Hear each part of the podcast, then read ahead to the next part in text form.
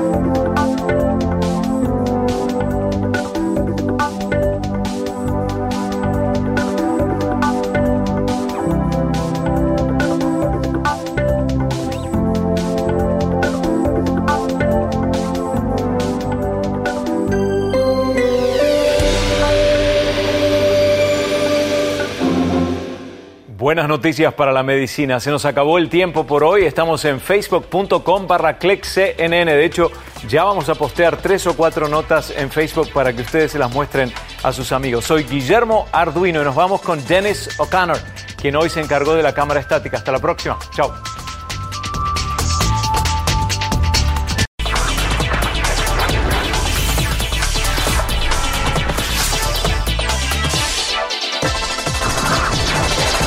¿Cómo les va? ¿Qué tal a todos? Bienvenidos a una nueva edición de Clicks. Estamos en el estudio 4A en la torre sur del CNN Center. Yo soy Guillermo Arduino y estos son los titulares para esta edición de Clicks. Hoy tenemos las novedades de la industria de los videojuegos con los recientes anuncios desde la feria del E3. Además, otra conferencia pero de tecnología disruptiva. Desde Nueva York vemos hacia dónde se encaminan los líderes de la industria. Y también hoy lo nuevo en impresión en tres dimensiones, Microgel para el sector de la salud.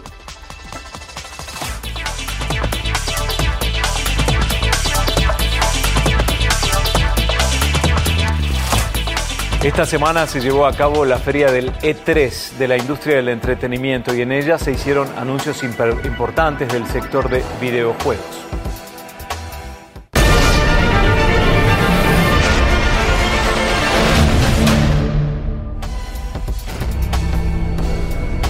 De hecho, Microsoft dio a conocer su más poderosa consola Xbox One X, anteriormente conocida como Project Scorpio, que viene con una amplia y súper diversa línea de juegos.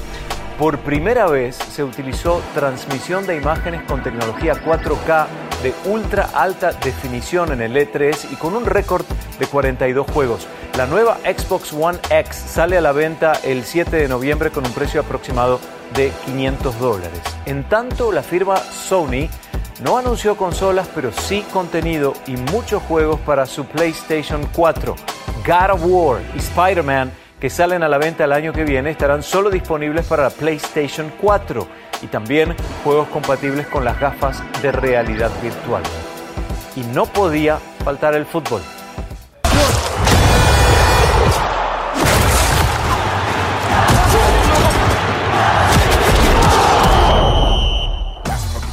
Una edición especial de FIFA 18 se llama Ronaldo Edition. Electronic Arts EA sacará a la venta el 29 de septiembre su juego FIFA 18 para PlayStation 4, Xbox One, PC, Nintendo Switch, PlayStation 4 y Xbox 360. Imágenes y situaciones más verdaderas que nunca antes.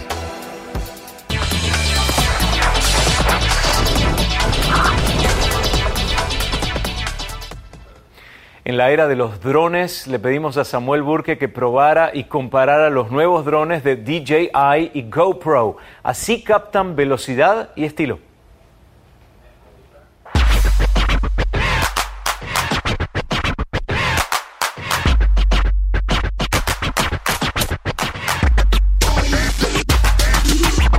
DJI es una compañía que fabrica drones y ahora también fabrica cámaras. GoPro es una compañía de cámaras pero también fabrica drones en este momento. Vamos a poner el dron más reciente de DJI, su más pequeño y su más barato, el Spark, en contra del Karma de GoPro y los vamos a usar para grabar la acción de parkour. El Spark es tan pequeño que incluso puede despegar de la mano. Mientras aprendo mis primeros saltos, el Spark está grabando con una cámara HD.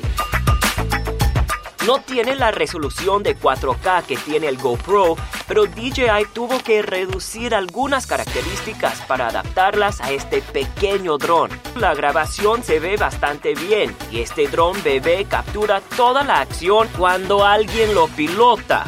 Al cambiar al seguimiento automático de Spark me rastrea cuando me muevo despacito. Pero cuando el ritmo de parkour se acelera, el dron se queda atrás. También puedes controlar el Spark con gestos de la mano, si puedes memorizarlos. Para un selfie haces un cuadrado con los dedos. El mini drone de DJI cuesta 500 dólares. El Karma de GoPro 1100 dólares. La ventaja de GoPro sobre el Spark es su cardán de tres vías que estabiliza la cámara. Así que cuando los vuelos se ponen turbulentos, el video no debe aparecer tembloroso. El Karma no tiene el autoseguimiento ni control de gestos que tiene el Spark. Pero lo que GoPro realmente ha hecho aquí es construir un dron alrededor de su cámara. Ese gran precio incluye una cámara, el dron, un control remoto, así como un accesorio de trípode de alta tecnología. El campo en el cual todos los drones se quedan cortos es la vida de la batería. Lo más que puedes obtener con el Karma son 20 minutos, el Spark tan solo 16. Bueno, no puedes aprender a hacer parkour en tan solo un día, pero sí puedes conocer bien a estos dos drones. A pesar de la turbulencia que tuvo el karma de GoPro al salir al mercado, hubo una gran retirada. Si eres entusiasta de GoPro y ya cuentas con una de sus cámaras, ya la puedes meter en su selfie stick que se estabiliza de forma automática o la puedes meter en uno de estos drones sin preocuparte de que caiga tanto del cielo. Pero el Spark de DJI está bajando las barreras para que la gente compre su primer dron. Su tamaño más pequeño, su precio menos caro y sus características automatizadas podrían impulsar a una nueva ola de pilotos a volar. Samuel Burke, CNN, Londres. Hay una aclaración relevante que hace Tim Cook. Apple está trabajando en la tecnología de vehículos autocomandados, pero no solo en autos, y de hecho Apple no está construyendo su propio vehículo, al menos en el futuro cercano. Cook asegura que trabajan en la madre de todos los proyectos, la tecnología que se instalará en los vehículos sin chofer. Originalmente Apple pensaba diseñar su propio iCar, pero ahora el foco está puesto en la inteligencia artificial aplicada a esta disciplina. Los vehículos autocomandados no son el mayor cambio en la industria automotriz. También programas como Uber y la incorporación de automóviles eléctricos son tendencias disruptivas que así y aquí se quedarán. Koch asegura que la experiencia de manejar un auto eléctrico y no tener que parar en una gasolinera es fantástico.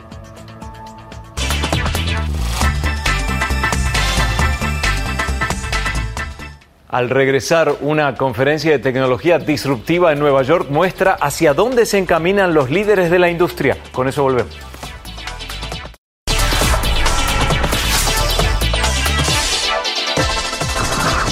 Se llevó a cabo en Nueva York el TechCrunch Disrupt para ver el mundo de una manera distinta. La experta en cultura digital Kathleen de Monchi asistió a la expo y nos cuenta de qué se trata este encuentro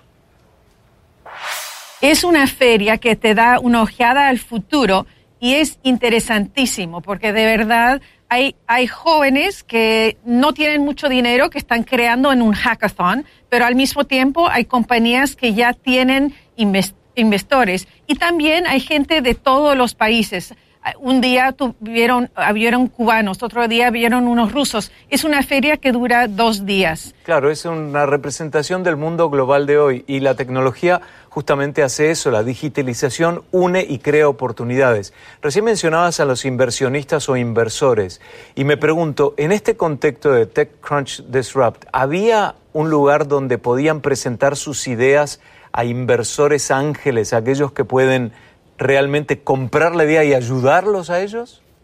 Sí, cada uno tenía un lugar donde estaba allí todo el día entero, pero al mismo tiempo presentaban su concepto y después había un ganador. Y esta vez fue muy interesante porque fue Rocket Graham, que fue, que fue uno de los jóvenes que ni sabía si iba a poder presentar. Y lo mm. que él tiene es un mercadeo en tu teléfono portátil donde si tú quieres ser artista, puedes encontrar eh, alguien que hace ritmos en otro lugar, puede ser en África, en la América del, Sur, y se reúnen a través del Internet para crear canciones y después esos las pueden compartir en la red. Así que de verdad uno ve que, que el mundo se está poniendo muy pequeño. Claro, además es oportunidad para aquellos que por ahí están lejos del lugar donde se mueven los negocios, que generalmente es en el hemisferio norte, a excepción de Australia. Entonces, de este caso, este, puede acercar oportunidades a aquellos que tienen el talento pero que están distantes, no tecnológicamente, porque por ejemplo esta entrevista que estamos manteniendo Atlanta, New York, la distancia técnicamente no existe. Bueno, ¿cuáles fueron las tecnologías innovadoras que viste en esta conferencia TechCrunch? Vi la, maquinaria que se ve en los aeropuertos de Moscú para ver, eh, para reconocer las caras del individuo ahora esa tecnología la van a poder utilizar en una, cuando vas a comprar tus coches. Por ejemplo, tú llegas a una tienda, en tres segundos ya te han captado en una foto, pero al mismo tiempo han analizado qué tipo de persona eres y cómo el vendedor te debe de vender el coche. Y yo lo probé y quedé verdad, de verdad muy sorprendida porque tres segundos no es nada. Ahora, ¿la gente se daría cuenta que en este caso, en, la compra de un vehículo, están viéndolo con ese ojo electrónico o es algo que te advierten y te dicen vamos a hacer este ejercicio? Eso es lo que yo pregunté exactamente y de verdad ahora ya no hay privacidad. Claro. Porque eh, como lo piensas, a cada minuto nos están captando por todos los lados. Y ahora somos datos de información, a donde sea que estemos con, con nuestros móviles. Así que bueno, si nos podemos tener una experiencia mejor cuando vamos a comprar un coche, tal vez es una cosa buena, pero al mismo tiempo uno tiene que tener ojo pendiente que ya no tiene uno ya no tiene privacidad. De un lado más divertido, Guillermo, esa misma tecnología para los juegos, tú puedes captar eh, una imagen, una selfie en, en, tu móvil, pero al mismo tiempo, en menos de tres segundos, ya tienes un modelo en 3D, lo que llaman el Face DJ. Así que es muy divertido también. Es el equilibrio o el esfuerzo para el equilibrio constante entre la privacidad y ah. también el beneficio, ¿no? Porque, bueno, la sociedad, el comercio debe crecer. Hablemos del Internet de las cosas, que yo a, ti, Kathleen, te identifico con el Internet de las cosas, porque siempre que te veo estás muy interesada en el tema, en Las Vegas, en New York, donde sea, Barcelona, Berlín. Son dispositivos que mejoran la vida de las personas y que nos hacen utilizar el tiempo en forma más eficiente. ¿Cómo está el Internet de las cosas? Vi una idea de verdad que, bueno, que es un poco de locura, pero al mismo tiempo ya ahora la están concretizando. Se llama Dog Parker. Fíjate, si tú, tú tienes un perrito estas son casitas para tus perros que puedes alquilar, pero bueno, tienen aire acondicionado. Tú desde oh. tu teléfono puedes ver cómo está tu perrito. Qué bien. Es como un taxi, tú también lo eh, puedes tomar una reservación, cuesta 20 centavos eh, por minuto. Y cuando ya sale tu perro y va a entrar otro con las luces UV, lo limpia. Esto es un concepto nuevo, ya tienen 20 casitas en Brooklyn y encontraron justamente dinero para ya tener 100 más. Así que estamos viendo el Internet de las Cosas que va a mejorar la vida de la ciudad. Y este año, de hecho, ya desde el CES lo vimos, como el, la influencia de la verdadera inteligencia artificial, es decir, no solamente un elemento que puede, podemos utilizar un teléfono como control remoto o un asistente virtual, pero agregándole el hecho de que el sistema puede pensar y tomar decisiones por uno. Ya es la multiplicación infinita, es exponencial la posibilidad que podemos obtener a través de esto. Quiero cerrar, Kathleen, con nuevamente TechCrunch Disrupt. ¿Quiénes fueron aquellos que asistieron a este lugar? Me refiero a género, hombres y mujeres, que viste mayormente, países de origen, edades, profesiones, el perfil del asistente. Bueno, siempre hay más hombres que mujeres, pero bueno, poco a poco estamos viendo más eh, mujeres que se están presentando. Vimos gente de todas edades, estudiantes, por ejemplo, de Virginia Tech, que presentaron un casco nuevo eh, que, que, va a cambiar la manera de tener la seguridad. Por ejemplo, ahora cuando tú estás en la bicicleta, los cascos son bien grandes y ahora con estos de Diamond in Park, ellos crearon un, como un baseball cap bien pequeño que, funciona mejor que los que están ahora. Entonces, cada, cada idea que ve es algo que está cambiando todo lo todo, de verdad, como dicen, disruption. Disrupción. Gracias a Kathleen de Monchi, experta en cultura digital desde Nueva York. Señoras y señores, vamos a una pausa para ponernos al tanto de las noticias más importantes a esta hora.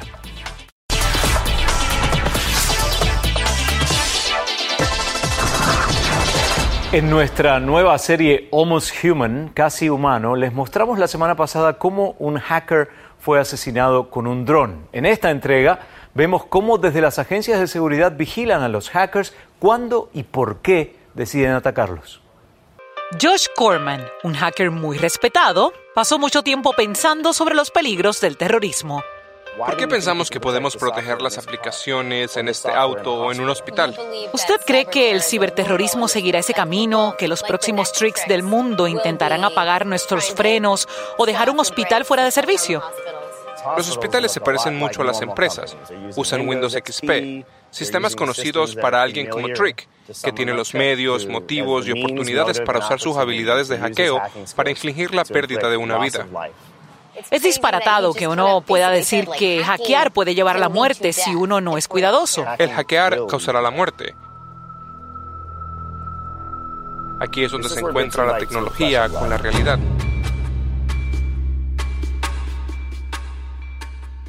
¿Qué piensa de que el gobierno haya decidido matar a Trick? ¿Qué mensaje envía eso a aquellos de la comunidad de seguridad de Estados Unidos? Mi primer pensamiento fue, creo que conocí a esta persona. Tomé una cerveza con él en la conferencia. Estuve aquí en el DEFCON del año pasado y Josh también. También estaba el FBI. Una fuente del FBI de la comunidad de hackers estuvo en contacto con Janai Hussain y le daba información al FBI. El año pasado, justo antes de que mataran a Trick. Hay información contradictoria, pero uno de los hackers usó un micrófono en una de esas fiestas allí. ¿Allí? ¿En Balis? Parte de la información obtenida con el micrófono contribuyó a la decisión final de matar a Trick con un ataque de dron. Si es verdad, es una locura que estas fiestas a las que vamos cada año fueran la causa por la que lo mataron con un dron. Una fuente oficial dice que es poco probable que el FBI forzara a una fuente a usar un micrófono en una fiesta pública, pero me dijeron que la decisión de matar a Trick fue tomada antes de DEFCON. Un amigo de Trick ya trabajaba con el FBI e intentaba sacar la información.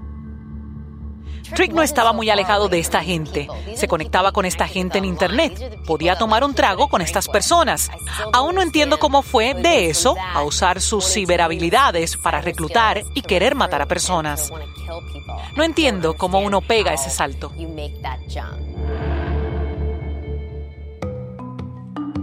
Así que me reuní con John Carlin. Él es el ex jefe de Seguridad Nacional del Departamento de Justicia y estaba a cargo de monitorear a Janaid. ¿Qué piensa del nuevo dominio y del ciberterrorismo? ¿Cuán en riesgo estamos? Es la amenaza terrorista más compleja que hemos tenido. Hemos visto grupos terroristas que usan las redes sociales, Facebook, Twitter, para atacar grupos vulnerables. Estos chicos se sienten alejados, están al borde, se sienten fuera de la sociedad y no les importa si usted entiende las ramificaciones religiosas, las bases de lo que dicen o su ideología. Simplemente quieren ver cómo hacer de ti un arma. ¿Por qué Janaid era tan peligroso? Él era uno de los principales en colaborar abiertamente, reclutar gente para ser terroristas extranjeros, pero también para que atacaran y mataran en sus ciudades. Yanaid se crió conectado a foros de Internet y llevó esas habilidades a Siria. Allí se conectó con gente de todo el mundo para enviar su mensaje extremista. Enviaba instrucciones de bombas por la web y por medios como Twitter. Instaba a los lobos solitarios a atacar. Es un adolescente y supuesto reciente recluta de ISIS. Los investigadores creen que quizás era parte de una celda terrorista de ISIS. 109 mensajes intercambiados entre uno de los atacantes fallidos y un conocido agente de ISIS, Janaid Hussein, en Siria y funcionó. Pero el fin de Janaid ocurrió cuando otro atacante hackeó el servidor de una empresa minorista. Alguien robó información personal identificable, nombres, domicilios. Parece poco sofisticado. Jared Hussein revisa esta lista de nombres y domicilios robados para seleccionar empleados gubernamentales. Y luego Jared Hussein arma una lista para asesinar. Luego envió por Twitter esa lista de nombres específicos y domicilios a Estados Unidos y dice, maten a estas personas. Es difícil de enfrentar. Cruza fronteras rápidamente. Depende de las redes sociales y hackeos para generar miedo y muerte. Hay pocos angloparlantes educados en Occidente que sean expertos en computación, que decidieron ir al centro de ISIS, pero él fue uno de ellos. Es increíble que este hombre fuera el gran influenciador de las redes sociales para ISIS. ¿Eso influyó en la decisión de neutralizarlo? Si alguien está en donde no podemos capturarlo o es una amenaza inminente para la vida, por razones de defensa propia, tomaremos medidas. Fueron sus tweets su habilidad de incitar la violencia viralmente, lo que llevó al gobierno a la acción. Fue en defensa propia contra una celebridad de las redes sociales, cuyas publicaciones eran consideradas explosivas porque podrían inspirar violencia. Y probablemente una sorpresa para él. Vamos a la pausa y al regresar, atención sector sanitario, vemos lo nuevo en impresión en tres dimensiones. Microgel es el nombre de este producto y esto es para la industria médica. Con eso volvemos.